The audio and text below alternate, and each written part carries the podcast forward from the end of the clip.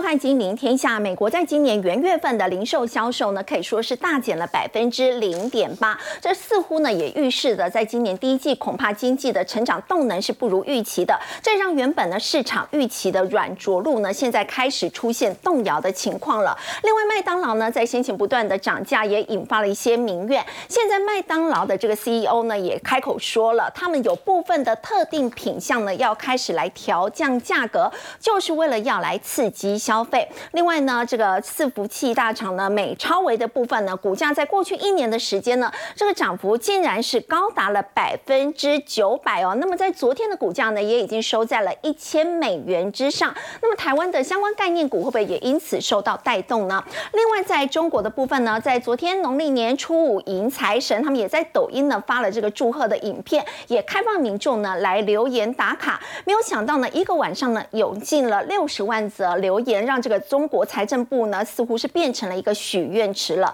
台股在多头的部分今天是暂时的熄火了，而且呢，在今天电子股呢也没有表现昨天那么亮眼。接下来呢，台股在三月份、四月份到底有没有机会往上攻，再继续上看两万点大关呢？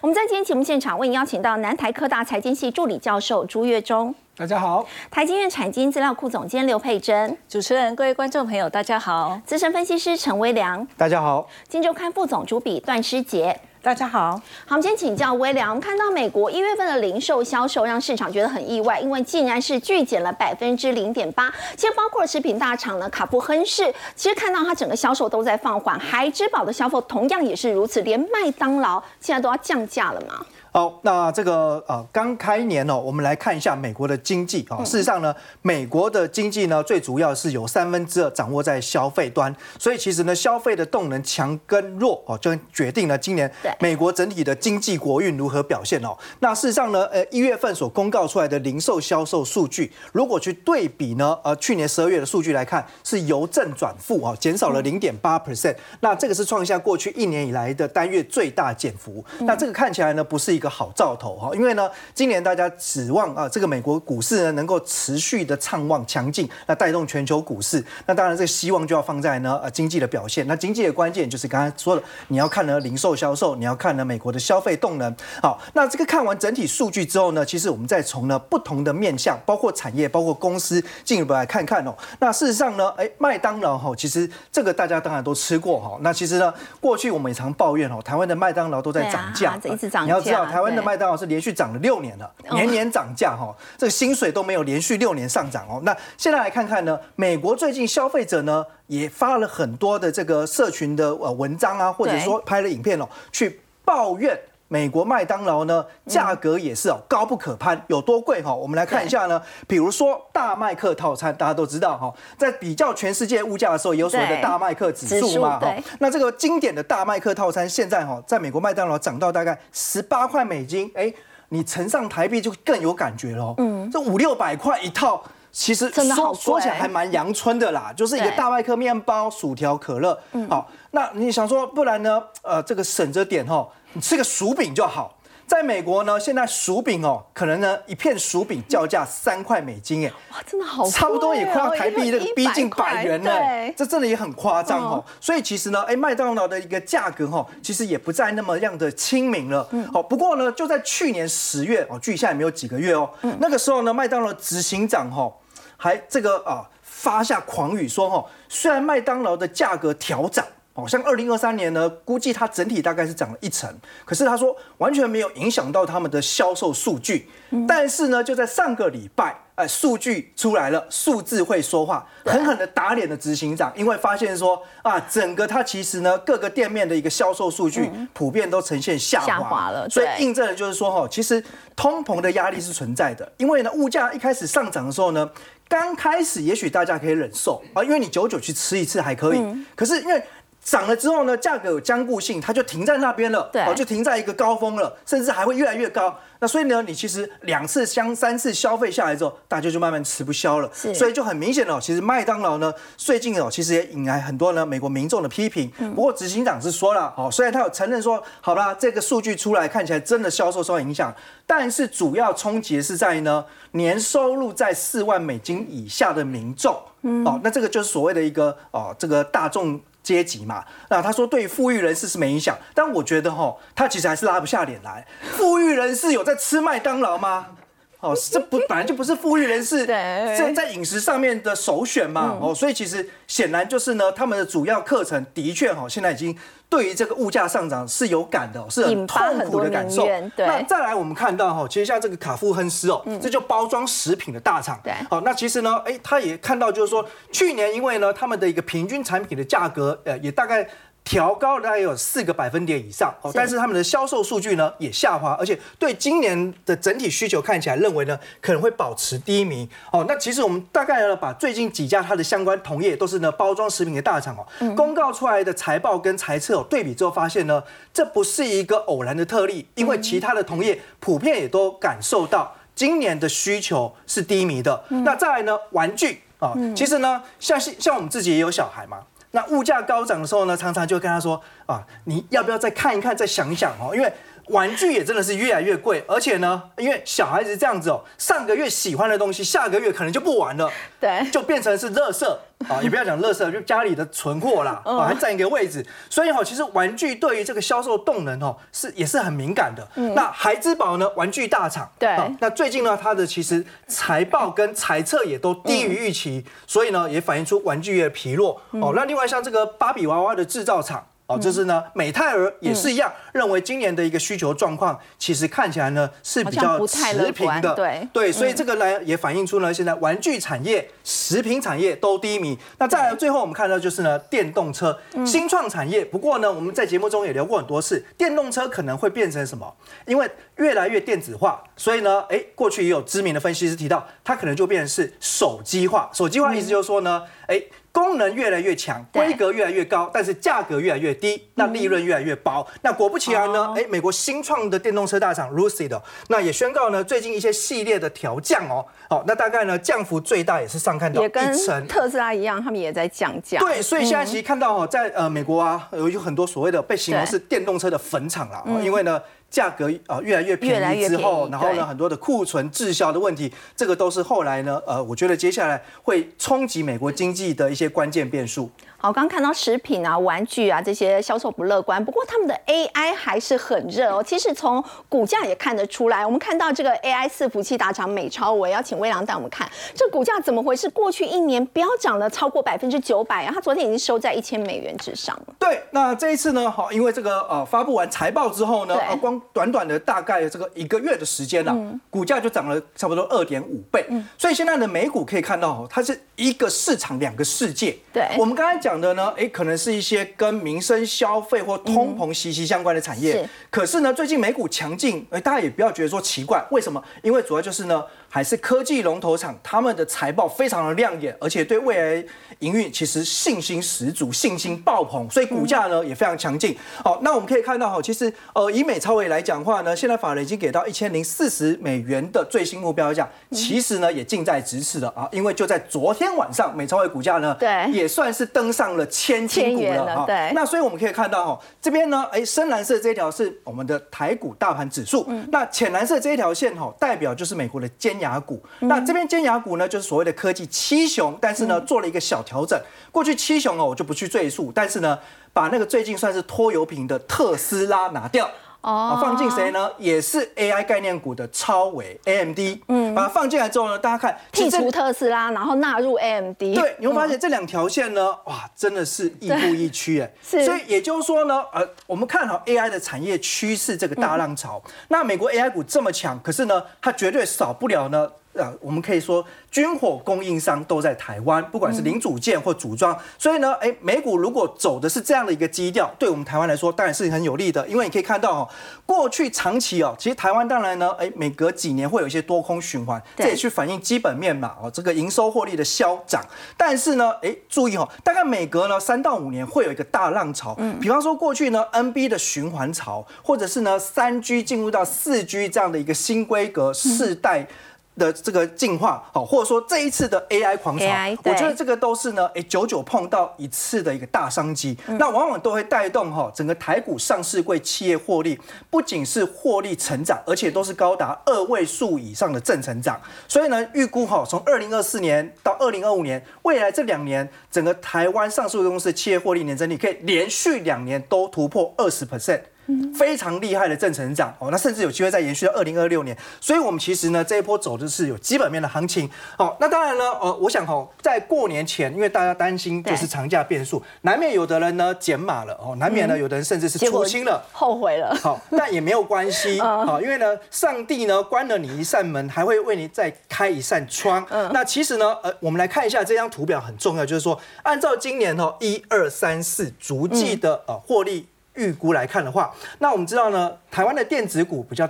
呃，占大宗的，对，全值或获利比重高的，包括像 IC 设计、手机、NB、伺服器相关等等的。大家注意，第一季因为是相对淡季，所以预估第一季的财报会比较不理想。但是二三四季之后会开始呢，哎，这个逐季的成长。所以呢，呃，我们知道第一季财报将会在呢，呃，五月中旬之前要做公告。嗯。所以呢，这一波虽然呢，哎，可能还有行情走的比较快一点，不过接下来呢，面临财报检验的时候，是有机会呢，在淡季之中，哦，看到一些个股开始出现涨多之后。的拉回修正，那整体来讲话，今年台股哈，如果我们看到今年呃，如果按照预估的获利来算本益比的话，是十七点四三倍，那扣掉台积电的话，大概是十七点六四倍，其实相去不不远了哈。不过这也反映出其实台积电本益比是比较低的，所以你加入台积电之后，整体的台股本益比是相对是比较低的。可是如果你去相较于过去五年的平均值，甚至过去十年平均值，现在的评价水准是在相对高档。好，所以我们认为呢，其实上涨空间会有限。那我们现在看两万点呢，是有的。为什么？哈，我大概抓了一下，目前外资券商对台积电的呃目标价平均值，二零二四年是看七百四十八，这是平均值。大家可以算一下，今天台积电收六八三，嗯，所以大约还有一成左右上涨空间。那如果你按照现在大盘指数一万八千六百点附近，如果再涨一成是多少？就过两万了嘛，哦，所以两万点有机会看到，但是呢，我觉得早看到不如晚看到，因为呢，多头是要细水长流，个股轮动，大家比较有上车跟赚钱操作的机会。好，刚刚微良带我们看到，虽然美国呢在一月份这个元月的销售数据哦，其实表现并不理想，不过在整个科技类股呢，依旧是相当看好的情况之下，台股接下来在三四月呢，还是有机会可以上看两万点大关的。不相当之下呢，陆股呢一直喋喋不休。但是我要请教朱老师，为什么现在美国的有一些避险基金啊、养老基金开始去重压陆股喽？包括像是大卖空的这个贝瑞呢，它也是去增持，那是不是代表说大陆这一次的这个救市，他们是真的觉得会有效呢？啊，其实大家因为只看到现在的新闻，如果你往去年年初，甚至前年年初，你其实都看到一样的新闻，什么意思？因为入股已经连跌三年了，所以非常多的外资就觉得跌多就会反弹，跌升一定会上去，真的吗？我们现场分析师问就知道，哪有跌升一定反弹的道理？可是就有人不信邪嘛？你看到这个贝瑞就是这个样子哦，你不要看到它这只是增持，意思就是说我本来就有。这是我又在加码，因为他其实就是一路觉得中国股市就是会会会跌升反弹嘛，所以他就不信邪，一直加码，一直加码。所以你看哦，就你看到他增持的阿里巴巴二点万变七点五，哎，增加两倍。然后呢，京东也是一样，七点五变二十万股，也是增加了两倍左右，变成第二大持股。好，那问题来了。他在去年，这是去年第四季啊，今年因为现在公布的十三 F 报告是以去年底为为准嘛，所以我不知道它的竞价成本是多少，所以我只用今年到目前来算它这两档股票，金拍水这两档都是跌的，那也不说，我就只讲京东就好。光一个京东，我简单跟他算了，今年到目前为止，京东又跌了十三趴多，哇！所以他这持股二十万股，他换算起来大概跌台。赔了台币两千万。如果要摊平，越摊越平。对，好，那不是只有他，另外一个不信邪的，哎，加拿大你就真的不应该，你的年金它是他的养老金，也就是退休金，政府资金你拿来赌入股反弹，我都觉得这个加拿大你真的是有问题的。你这么多全世界基本面好的公司你不买，你唯一的理由也是跟 Barry 一样嘛，就觉得跌升就要反弹，好，也是一样，也是买阿里巴巴哈，也是有买京东，不一样的是理想跟网易。嗯，我也是去查了一下，这四家公司刚说那两家跌也就算了，四家里面唯一有上涨的就是理想，今年到目前为止，哎，因为刚刚不是跟我们讲，中国唯一好的就是电动车嘛，对，所以网易什么等等，通通都是赔钱嘛。那你做这件事情真的有比较好吗？好，哎，不是只有外资，中国自己也是一样啊。中国自己的资金，哎，也开始在年前大买。注意啊，这边虽然用美金计算，它其实。指的是在中国投资的资金，其实很多是中国的投资人说穿了，其实更大的是国家队进场去买，这不要金额很大哎。对，好，因为国家队的，我们看这个表，哈，这是我花了一点时间去做统计的，这是从去年，我是从五月开始算，可是先知道去中国股市以去年来说，高点是一月，嗯，所以它已经一路跌跌跌跌跌，所以你可以看到。我只抓大概下半年，中国政府进场救市救了几次？从六月份开始降息，好，我们就看真正国家队就是像刚这样子砸钱的中央汇金，好，然后寿险基金、社保基金，这都是真的砸钱哦，就是用国家的资金进场去，更不要说今年这一波，大家现在都要看这里嘛，嗯，今年为什么能够涨？因为这个也是很夸张的。居然要求他们的国企，他们在境外账户，因为我要跟外国做生意，我有境外账户比较容易做生意嘛，所以居然要求他把境外账户搬回去就是，做什么事情都已经讲白了哦，成立股市平准基金。哦，那你这些国企以后都不要做生意，哎，两兆人民币耶。开玩笑，好，那再来就是净控，好，那事实上这净控也不是第一次，所以我说第进一步净控，因为你从之前就可以看到，早就开始有各式各样的净控了，嗯，这一次净控真的是发起很来了，只要你如果说以法人为准，你有说你在卖股票，他不是说我去融券放空哦，而是你去卖股票都不行，只要单纯卖股票就不行，没错，嗯，已经到这，而且他就已经跟你说了，有人因此。被判刑了，哇！这当然是风声鹤唳嘛。对，好，那最新的消息就在年前，他们的证监会的主席居然也因为这样子辞职下台。嗯，股市就是不利。哦，天哪！因为一般我们说的净空是不让你放空，对，它是连卖股票，连卖股票。但我说的是法人的部分，散户你要去卖，他当然没有办法管你。哎，你就知道，所以你看到现在这一波在开始反弹了。对。问题是过去难道就是没有反弹过吗？可是怎么样下去？谈完之后又谈完下来又更深，所以你这一次你可以涨多少？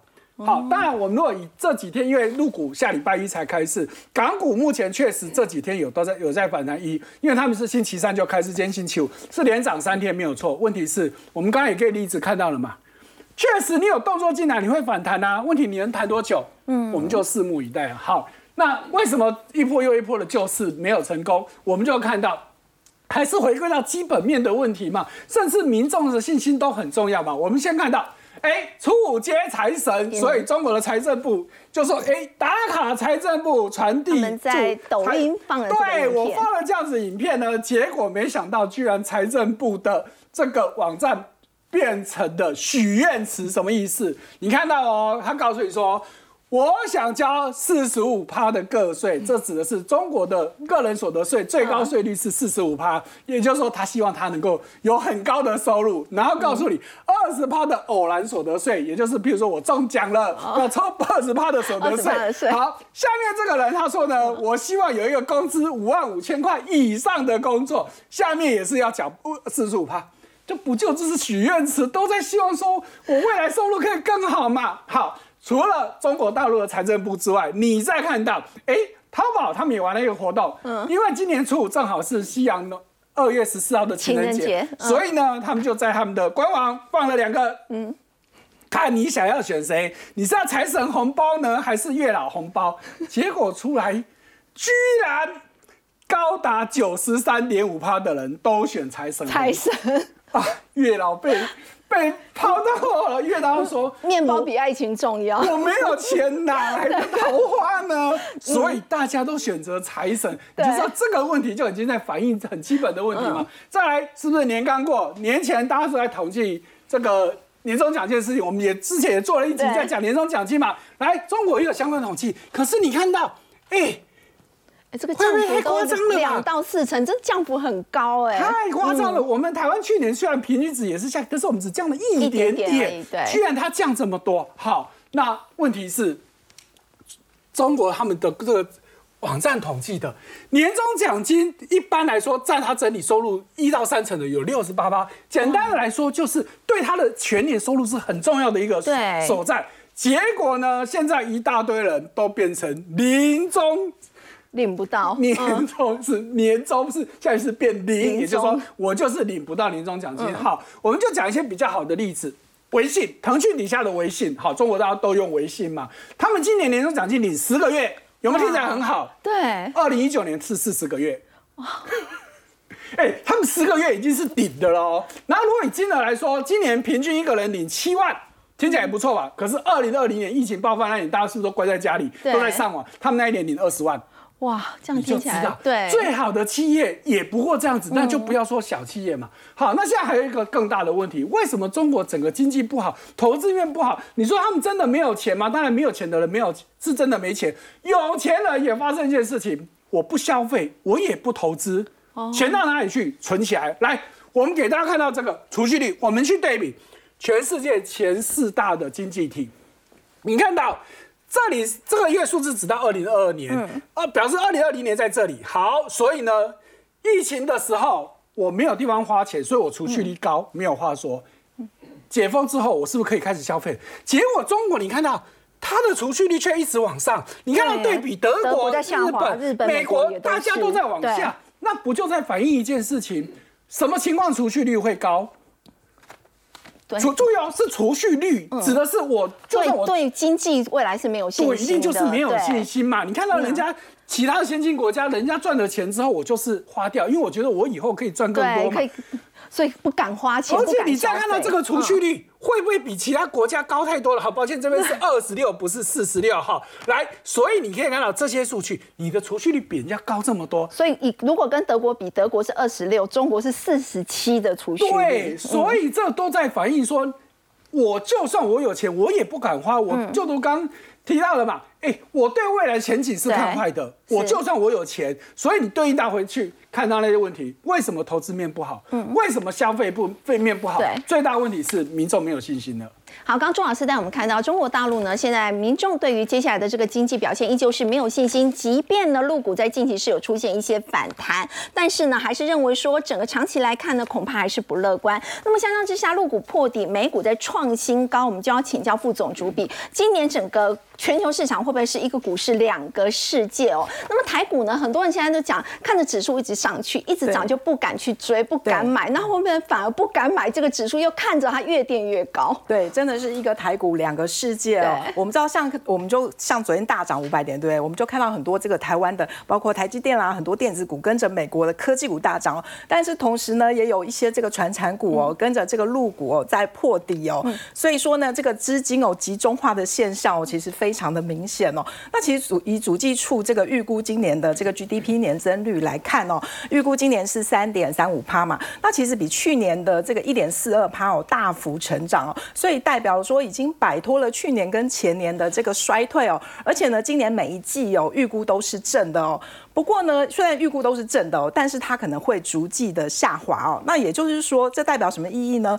呃，今年的复苏哦，并可能并不是这个全面雨露均沾式的复苏，而是因为去年的基期比较低哦，也因此呢，公司跟这个产业之间的差异哦，可能就会相当的大哦。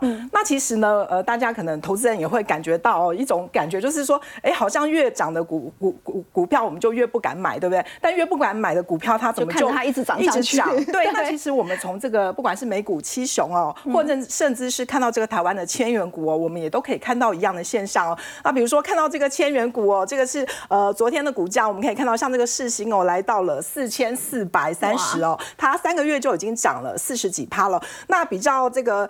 特别的是这个 M 三一 M31 哦，对，嗯三个三个月以前哦，它还是九百多块哦，但它对现在已经涨到了一千八哦。其实你看到四千、三千、三千、两千、两千哦，有没有觉得跟以前好像很不一样了？对现在以前我记得这个千元股以上哦，可能就是两档、三档就很不得了了。哦，现在一大堆，对不对？感觉好像这个一两百块是不是都已经变成低价股了哦？半导体这么好的状况之下呢，那是不是半导体的废弃物哦也会跟着增加？对对不对？我们知道像这个呃半半导体啦，或者是面板啦，或者是这个 PCB 的这个厂商哦，其实他们都会产出这个很多的含铜废液哦。那像现在我们知道这个 AI 好嘛，包括后面一路这个军火商啊、PCB 啊等等都会好，所以当然这个呃废液哦也会是一个受到大家重视的。那其实卫斯它是新贵转上柜。对，那其实就是说，呃呃，在这个资本市场里面哦，一些它比较有这个独门技术的，也开始受到市场瞩目了。像这个一般呢，我们知道这个一般厂商哦，他们都是处理这个呃比较高浓度的含铜废液哦。是。对，你就想象一杯水里面如果一百个铜离子，你当然很好去抓嘛。但如果它只有一两个铜离子，当然不容易。所以像中都浓、中低浓度的这个铜废液哦，一般业者是不愿意处理的，因为他可能根本赚不到钱哦，他还要赔钱哦。那其实魏斯特呢，他就。就是看到了这样的商机哦，那他就是来做这个独门的技术哦。那其实呢，如果说你到这些半导体的厂商里面，你就会看到像它像这样的设备有没有？就是一根一根的圆筒哦。那其实呢，它这个呃含铜的废水呢流过之后呢，它是这个台湾哦，就是唯一一家哦用这个电解技术哦。然后呢，它这个出来之后呢，它回收之后，它就会变成拿出来就是一根一根的这个浓度哦，高达九十九点五帕的这个铜棒哦。对，所以说非常的厉害哦。然后呢，它这个之后呢就可以加工哦，成为电线电缆啊，然后或者是半导体所需要的晶圆啊、电路板等等的原料。那我们知道这个呃董事长林世明哦，他其实是这个工研院出身嘛，那他其实对于就一直在这个回收的领域。那其实他一开始的时候也是很不容易哦，因为我们知道早年的时候，这些 PCB 的厂商哦，他可能呢只需要说，哎，我就去买一些药水，然后来做这些加在这个废水里面哦，然后处理一下，我再把这个废水卖掉就好了。但是因为我们知道魏斯特做的是设备哦，嗯那他一开始当然就要去卖这个设备嘛，他就跟客户说，哎。那我的设备卖给你好不好？然后，那你想客户怎么会要，对不对？以前，哎，我买药水来加一加，弄一弄就好啦。那我现在还要买一个设备，还要多一条钱。后来呢，他就改变了他的商业模式哦，他就说，哎，那不然你出场地，那这个设备我来出钱。那我去你的厂房里面做这个设备，然后呢，做好以后呢，这个抽出来的铜管，对不对？呃，卖出去我们还可以拆账，还可以分润哦。那因此这些业者从本来我都很抗拒，不要，对不对？哦，全部都表示欢迎，因为呢。我不用自己处理这些东西，然后呢，我还可以来分论哦。所以说呢，呃，这个这个呃。电解废液哦，那个的设备哦，也因此就呃越来越受到欢迎。那我们知道后来呢，他又跨到这个面板，这个知名的面板厂商呢就来找他找上门哦。那其实有一个关键是什么？因为这个威斯特的设备就在你的厂房里面，所以它到底是怎么回收的？怎么弄？它有没有乱倒？有没有乱弄？对不对？其实你都可以看得很清楚。那接下来呢，他又打入了这个半导体的厂商哦。那我们知道半导体跟这个 PCB 是很不一样的，因为 PCB 以前可能是在这个半户外的空间，但是呢，半导体我们知道这个晶晶圆啊等等的，它是不是这个制成又很贵，设备很贵，对不对？所以呢，你不小心把它弄坏啦，或受到影响的话，其实呢，它这个损失就会非常的大哦。所以当然呢，它也要先通过这个半导体厂商的认证哦，等等哦，它才能够成功的打到这个半导体设备厂。所以说呢，其实大家不想做的生意哦，如果说你能够把它发展出你的独门技术的话，哦，那你也是会有这个一定的利基。好，刚副总主笔带我们看到的这一家这个半导体的设备股魏斯特，它也是所谓这个 ESG 的概念股，独创的一个废水处理技术呢，就可以比这些传统的这个技术呢，要减少高达九成以上的淤泥产生。不过我们说到半导体，大家也非常关注哦，到底接下来这个半导体的景气如何？我们要请刘总监带我们看。其实 SMO 他们发布的最新的年度报告，其实是还蛮乐观的，觉得整个半导体市场呢已经达到了谷底了，所以今年应该是开始会出现一些复苏。的迹象，但是要请总监带我们看哦，到底对台湾的半导体产业来说，现在有哪些是比较有利，那哪些不利的因素？好，那其实，在艾斯摩尔它的一个这个发布的一个资讯啊，其实跟我们的看法是相相差呃不多的。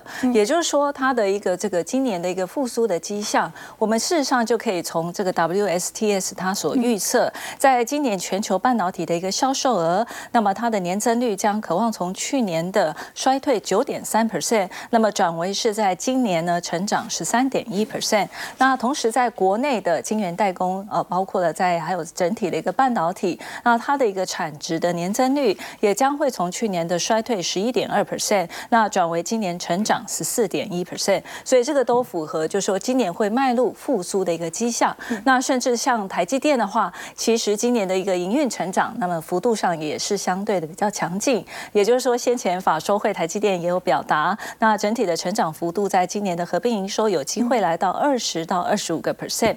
所以如果就我国的一个半导体业的有利因素，我们首先先来看，在今年整个库存的一个去化将会逐步的告一个段落。那特别是在今年的第二季，可以看到应该几乎所有的各个领域，整个客户重启下单的一个态势就会更为明显哦。那么所以在终端用市场的它的一个出货量是有机会由负转正的。那目前就主要的一个预测机构，大概对于在大宗的这个半导体的终端应用市场，包括了 PC 以及在这个智慧型手机，全球的今年的出货量应该都有机会可以达到低个位数到中个位数的一个增长。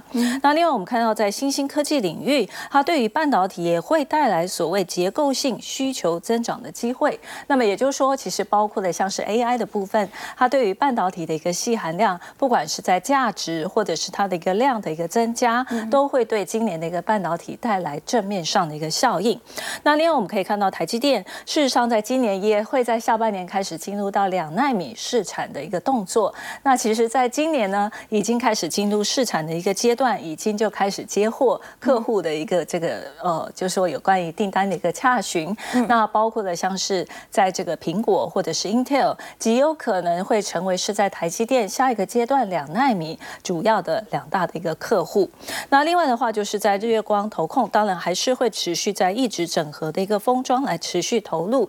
我想这些都在在显示，那么在今年的整体的半导体，目前我们的一个技术上还是领先哦，目前这个全球的一个状况。不过在不利的因素，我们也还是要特别观察。其实，在艾斯摩尔也有提到，对有关于在美中科技战以及在地缘政治的部分。好，那另外就是有关于在美国对于这个中国的半导体管制哦，我们认为说今年因为进入到美国的一个选举年哦，那特别是两党其实对于在中国科技业的一个管制，似乎到现在其实并没有松绑的一个迹象，所以我们认为今年的一个这个美国的总统的大选，其实这个部分还是会给予哦中国半导体的这些政策，还是会有一些管制上的压力。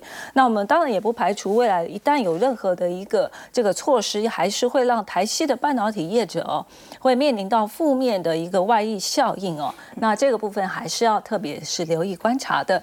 那所以从台积电，我们对于在今年呢整个半导体的一个景气预测，我们可以看到去年哦，确实有高达将近八成左右的一个业者哦，其实都是要看坏。对，所以这个也是跟我们的产值的衰退，呃，其实是非常的接近的哈、那今年部部分，我们可以看到几乎百分之百、哦、百分之百看好，有这么乐观？对，因为其实去年真的太差了，是几乎所有的业者都是处于衰退的一个情形。是 那当然，今年的一个状况，我们刚刚就从整体的呃整个台湾半导体的一个产值，其实已经可以转为一成以上的一个增长，都代表了今年不管是在生产量、订单量，以及在总销售量跟净利率，都有机会可以比去年还要来得获得一个改善。好，不过我们要再请教刘总监，如果说以国内整个半导体产业来看的话，包括晶圆代工啊，或者是 IC 设计，甚至是封装测试，以及在记忆体的这一块，那么到底在国际间，台湾还有哪一些的竞争优势，还有可能会面临到的一些挑战？好，那我想重中之重，大家还是看到的是台湾是在这个晶圆代工哦领域上的一些发展哦。那特别就是说，呃，台积电它在两纳米的部分，当然就是说，呃，在明年会开始进入到正式量产的一个阶段。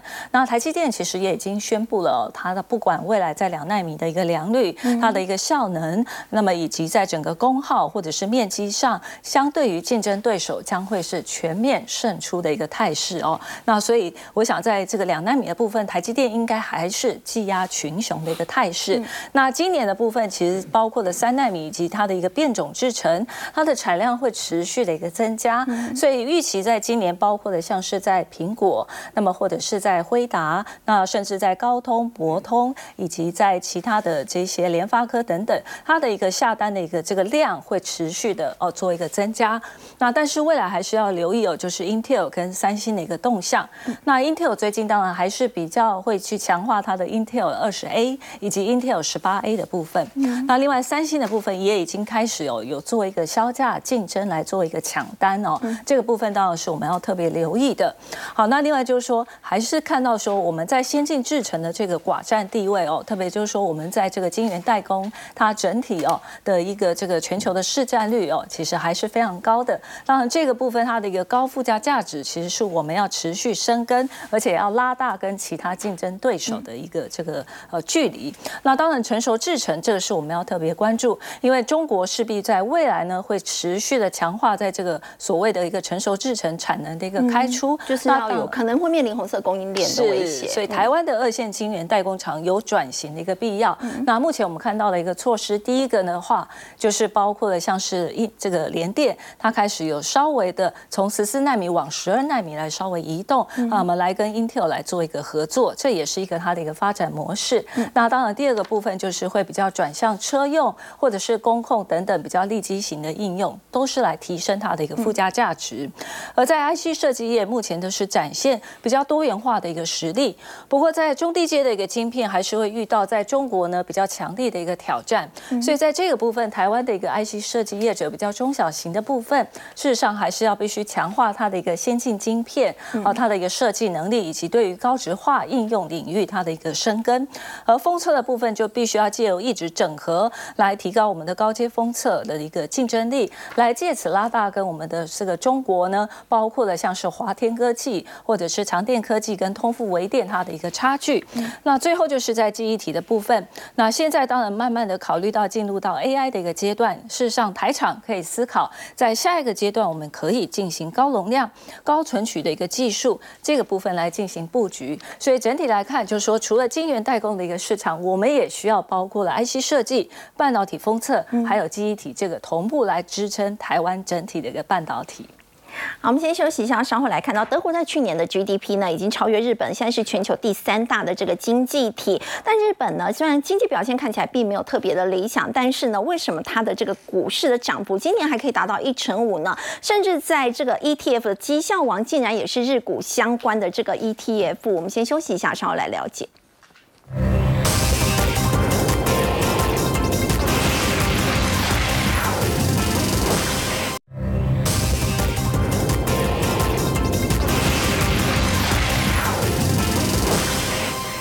在去年的 GDP 呢是超越了日本哦，现在是全球第三大的经济体。不过我们要请教朱老师，其实日本在上一季的经济是意外的陷入衰退，但为什么日股还是很强？今年以来已经涨了一成五了。好，那这就是一个数字上的一个。很令人费解的问题啊！哈，从数字上你怎么看都觉得，哎，日本 GDP，哎，真的，以去年第四季计增率是衰退的，也就是我跟第三季比我是衰退的。可是你看到，如果是年增率，也就是我跟前一年二零二二年的第四季比，其实我是成长的哦。好，那。如果以季增，因为你看到媒体铺天盖地都在讲的都是用季增率来看，所以它其实已经连续两季都衰退哦，也就是说连续两季负增长，就我们一般的定义就是你陷入经济衰退嘛。可是如果你用年增率来看的话，其实它并没有衰退过。嗯，哦，那问题你该看什么数字？其实就以经济学来说呢，其实绝大部分都是看年增率，很少在看季增率的哈。所以这是我们要先去了解。所以呢，就日本来说，去年全年成长是一点九。九趴，嗯，哎，可是德国是衰退，听清楚哦，是衰退零点三趴。我们说全年哦，那不是很奇怪吗？为什么德国还会超车它？二零二二年的时候，日本还赢德国，对。然后二零二三年德国衰退，日本成长，就二零二三年日本却输，嗯，怎么想也不对嘛。我上一次考试我第一名，这一次呢我进步你退步，结果我变第二名，你变第一名，想也知道这个逻辑不对嘛。好，那问题出在哪里？出在汇率。哦，因为现在在算的是用 GDP 的总值来计算所谓的经济体的大小。哦。可是我们知道德国用什么？用欧元。欧元。对。日本当然就是用日元嘛。去年日元对美元，因为我们算 GDP，全世界通常都是换算成美元。美元。对。可是去年日元对美元贬了七趴多，嗯。但是欧元对美元是升值三趴多，一个贬七趴多，一个升三趴多，一来一往差了一层，十层。所以我们把刚刚的数字算进去，你就知道为什么明明日本在成长，德国在衰退，就德国被德国追过日本，原来就是汇率的问题。所以不要以为日本经济真的不好，你是被数字给骗的哈。最明显的嘛，昨天公布这个数字，结果昨天日股大涨一点二趴多，虽然没有台股厉害，可是全亚股来说，它也是涨，属于可圈可点的。今年还今天还在继续涨，我们继续看到，这是今天的数字。注意哦，今天还在持续涨，而且它的历史高点，哎，今天盘中最接近这个数字的是三八八七五，也就是说只差八十点左右，对，就到历史高点。嗯，你说历史高点有什么了不起的？在其他国家没有什么了不起，因为最近很多大家国多个国家在创历史高点，可是日本的历史高点是一九八九年，嗯，是目前全世界主要股市里面。最久没有再创历史新高了，一九八九到现在三十几年了，所以能够创历史新高，当然是非常不容易的事情。所以回过头来，如果他今天真的经济不好，你觉得有可能吗？因为股市也是会反映经济，没有错嘛？我们就说股市是经济的领先指标，是一个橱窗嘛？怎么可能我如果经济不好，股市会一直涨呢？好，所以呢，日本股市哎快的话，可能下礼拜你就可以看到它创历史新高喽。哎，好，那当然很多投资人。一月份其实我们就讲过日本，我们那时候就跟你讲，那你当时没有讲，你一定很无准嘛？那你觉得啊？那到底现在经济还来不来得及？好，那经济我们刚才说已经没有问题了，可是，在政治面我们有一些小比较大的问题。其实我们也是之前谈过，我们请导播再帮我们回前一页啊。好，主要就是现在的这个首相岸田。嗯，他的民调很低，你看最新好就是今天刚公布的最新民调，十六点九趴，有没有够低？民调剩十六趴，哎，还不是最低。他一月中的时候是十四点七趴，是日本从有统计以来。最低的首相只有十四帕多，现在有回升。再来一个也是大家关心的，就是日元。日元，日元不是都跟我们说会升、会升、会升？当然它也不是没有升。你看到这一波也升很多，对。可是这一波又贬回，贬回去了。为什么？因为之前都说日本要升息，要升息，可是到现在没有升。对，原因何在？因为回到一件事情，因为日本的整个经济被大财团所掌握。那在这种情况之下。对很多的这些日本大商社，譬如说巴菲特不就喜欢投资商社？这些大商社他们做的生意是国际生意，他们收的是美元，嗯所以如果日元贬值，我换回日元，我是赚钱的。可是对小老百姓可是正好相反。那现在在在我们刚刚说的日本很多的这些政治人物都被大这些大财团给把持住，我们姑且这样讲。所以呢，日元现在他们明明就是必须升，他又不升。可是对于投资来说，这反而是好事嘛？大家觉得你终究要升，那现在又贬回去了，不就在告诉你让你上车吗？也就是说，未来你有机会两头赚到。所以我们看到下一页，就投资面来说，好，我们看到现在目前 A 日股这目前的基金，你看到今年前几名都是两位数成长率，但是很意外的是，绩效王是日股相关的 ETF。我们就以 ETF 来说啊，当然它现在是正向两倍，所以你看到它今年以来涨这么多，哇，哎，可是。今年到目前止 ETF 的前四名有三名都是日本的，都跟日本有关，其中只有一个就是尖牙的不可可是，哎，明明跟我们说美国尖牙股涨很多，结果还是日本。哎，所以哦，我们刚刚说了日本的投资，大家不妨多考虑一下。好，我们先休息一下，稍后来关注。台股在今天虽然多头熄火，但是资金呢已经开始轮动到传产股了，尤其呢是可能这个元月营收表现很亮眼的汽车股。那么汽车股接下来一个走势要怎么观察呢？我们先休息一下，稍后来关心。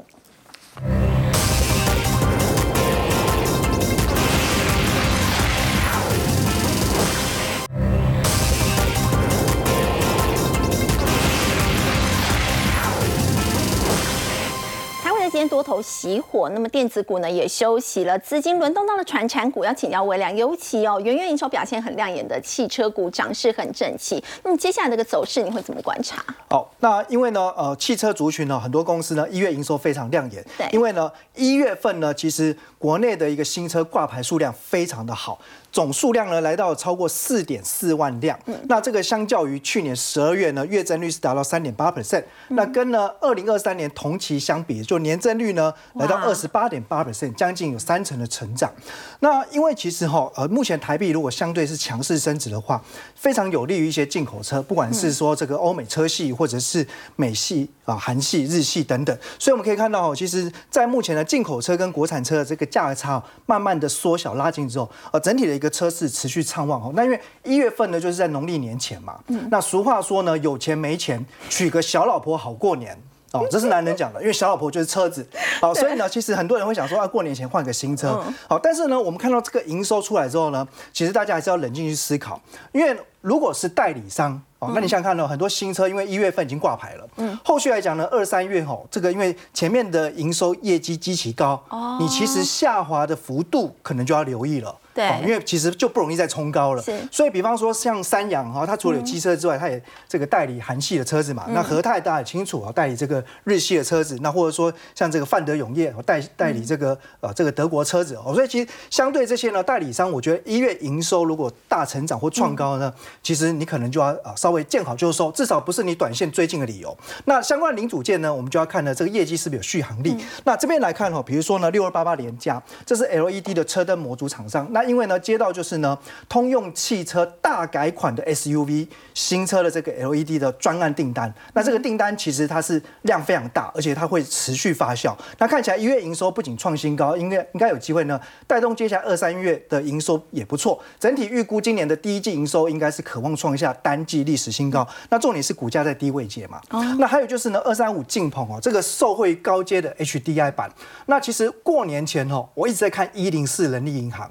呃呃，不是我要换工作了哦，是我在看哦，有没有哪些公司利用这个时间点？我们知道很多公司在过年前也会什么大举招财，对，对，就发现呢，哎，晋鹏其实呢，在人力银行网站上面，它的征才的呃项目在年前大开举出的职缺非常多，尤其呢，除了工程师之外，是国外的业务，它大举的招聘。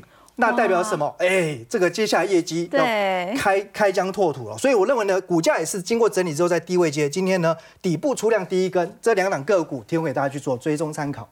好，我们先休息一下，稍后来看到现在全球都在提倡这个 ESG 哦。那么宏基呢也有打造环保笔电，先休息一下，稍后回来。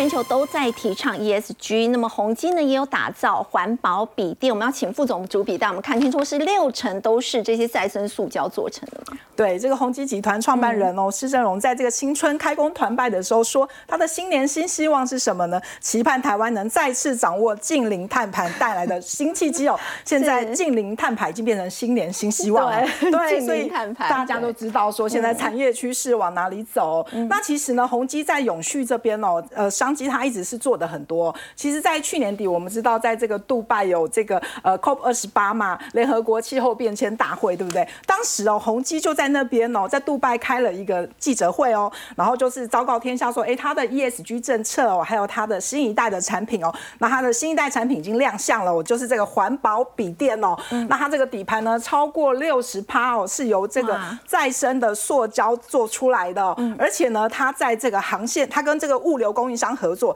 在这个航线上面还使用生物燃料，哎，以减少这个标准海运货柜的碳排放哦。所以真的还蛮厉害，连这个物流哦这个事情哦，他都会注意的很清楚哦。那其实我们知道说，呃，他在这个早在这个一九年的时候，他就因为观察到这个年轻的世代哦，他们其实对于这个呃环保的产品很愿意消费哦，很愿意买单，所以当时呢，他们就起心动念哦，呃，做了第一台的这个环保笔电哦。但是我们知道，其实这个不容易哦，因为呢，第一你要先取得员工的认同嘛，对不对？比如说你呃，既然呢要做的很环保，但是你的成本呢又要要做的，不能太高。对，因为一般如果太环保，有时候会担心成本太高的问题。对，那所以如果你在找这个材料还有供应链上面就会很辛苦嘛。那所以呢，你就必须要鼓励员工哦，让他们觉得说，哎，我参与这个设计哦，觉得非常的荣誉哦。然后再来呢，他们也会去教这个学童哦，我要怎么样自己来修电脑？因为如果你的电脑都不会坏，你就不用换，对不对？你就不用回收。所以呢，要怎么样来修电脑？这个学童呢，然后让大家学会这个电脑。所以像他们。